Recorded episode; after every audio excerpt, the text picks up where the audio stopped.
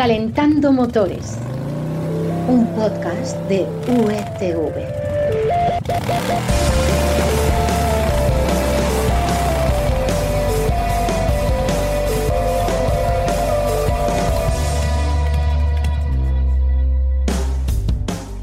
Hola, bienvenidos a Calentando Motores, el podcast en el que os resumimos lo más llamativo que hemos conocido estos últimos días tanto en coches como en motos. Florian, ¿dónde podemos encontrar también esta información? Hola Carlos, pues en Marca Coches y en las secciones de motor del mundo y expansión. Sí, señor, soy Carlos Espinosa y vamos a tratar de aclararte todo el revuelo que se ha montado con el próximo peaje de las carreteras. También de la Honda NC 750X, y te contamos cómo es la esperada Volkswagen Multivan que llegará prontito al mercado. Ahora pulsamos el botón de contacto, esperamos a que la luz del semáforo se ponga en verde y arrancamos.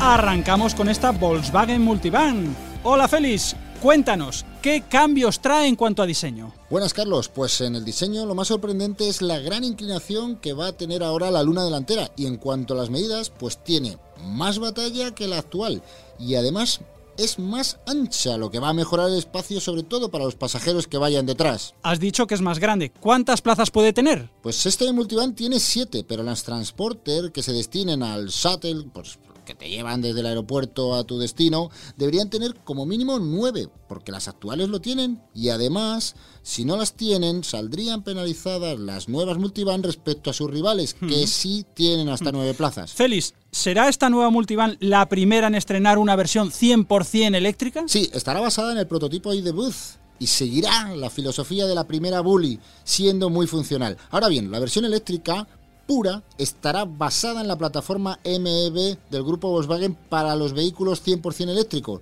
mientras que las de combustión no llevarán esta plataforma. Suponemos que es pronto para conocer el precio, pero ¿sabemos cuándo llega al mercado las versiones con motor convencional y el ID Bus? Una pregunta fácil, Carlos. En otoño llegan las versiones térmicas, mientras que para la variante 100% eléctrica, tanto de pasajeros como de cargo, mercancías, habrá que esperar a 2022. Muchas gracias Félix por traernos hoy esta novedad aquí, a Calentando Motores.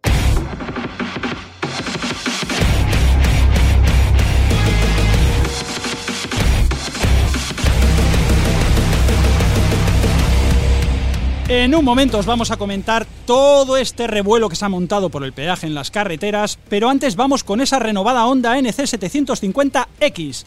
Florian, para situarnos un poco, ¿para qué tipo de motero es esta Honda? Hola Carlos, pues mira, para todo tipo de moteros, tanto el que tiene que utilizarla todos los días como aquel que busca escaparse, hacer una rutita por la montaña y disfrutarlo a lo grande. Oye, y técnicamente, ¿qué mejoras estrena ahora en 2021? Muchas, pero la más importante es sin duda el acelerador electrónico. Este que ahora mejora de una manera bárbara el cambio DCT, que recuerdo a nuestros oyentes que es el cambio de onda que es mm, no es un automático convencional, son dos embragues, uno para las marchas impares y otro para las pares, y que lo mejora de manera exponencial. Oye, hay, Florian, tres cositas y cuento con los dedos. Aumentar potencia, reducir peso y contener el consumo. Los tres objetivos habituales. ¿Los cumple? Sí, aumenta la potencia un 5% respecto al modelo anterior, reduce su peso, y esto sí que se nota que son 6 kilos menos, y además eh, con todos estos cambios, tanto el acelerador como el cambio DCT que mejora, el consumo se queda en los 3,5 litros, casi 400 kilómetros de autonomía. Bueno, es bastante autonomía. Supongo que ya disponible. ¿Desde cuánto, Florian?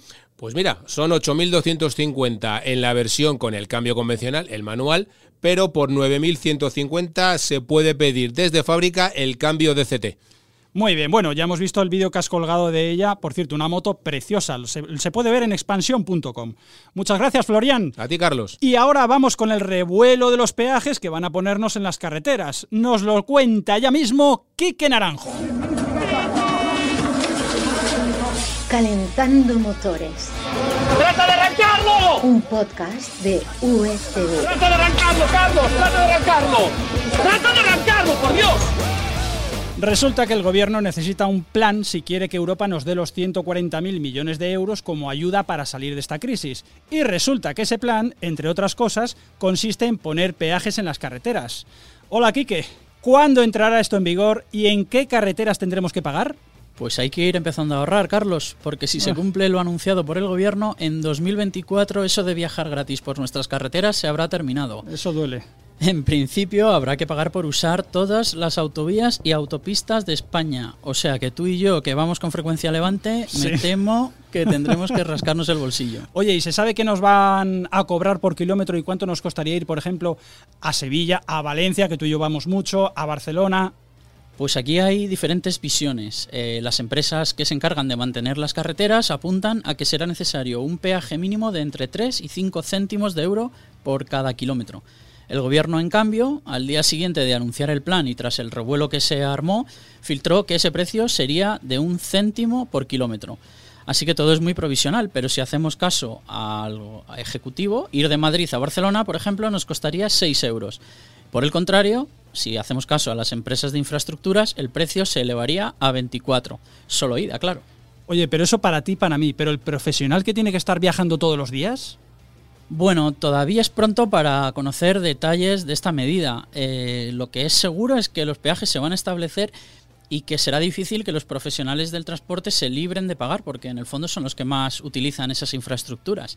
Eso sí, eso no quiere decir que no nos vaya a afectar al resto, porque probablemente trasladarán los costes a sus mercancías. Por ejemplo, subiendo el precio de los alimentos. No, claro.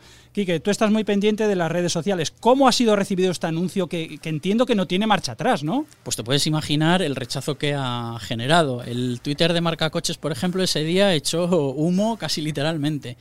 Y respecto a que finalmente no se acabe aplicando, yo la verdad es que no tendría muchas esperanzas, porque eh, aunque el gobierno incluso ha matizado que quizá no lo pondría en marcha si la situación económica no mejora, eh, yo creo que finalmente se tendrá que hacer sí o sí, porque es una exigencia de Europa para recibir esos 140.000 millones de los que hablabas al principio que necesitaremos para salir de la crisis Nah, que provoca claro. el COVID. Está claro. No nos libramos. Mira, mira, nos lo tomaremos con humor, oye, no podemos hacer otra cosa. En el próximo Calentando Motores os traeremos las últimas noticias del motor. Recuerda que puedes encontrarnos también en Marcacoches y en las secciones de motor de El Mundo y Expansión. Un saludo de quien te habla, Carlos Espinosa, y del equipo de motor de Unidad Editorial. Florian, Félix, Quique, como siempre, muchas gracias. Y ahora dejamos el motor al ralentí sin apagarlo, porque muy pronto estaremos de nuevo con vosotros. Hasta entonces, disfruta del motor. ¡Adiós!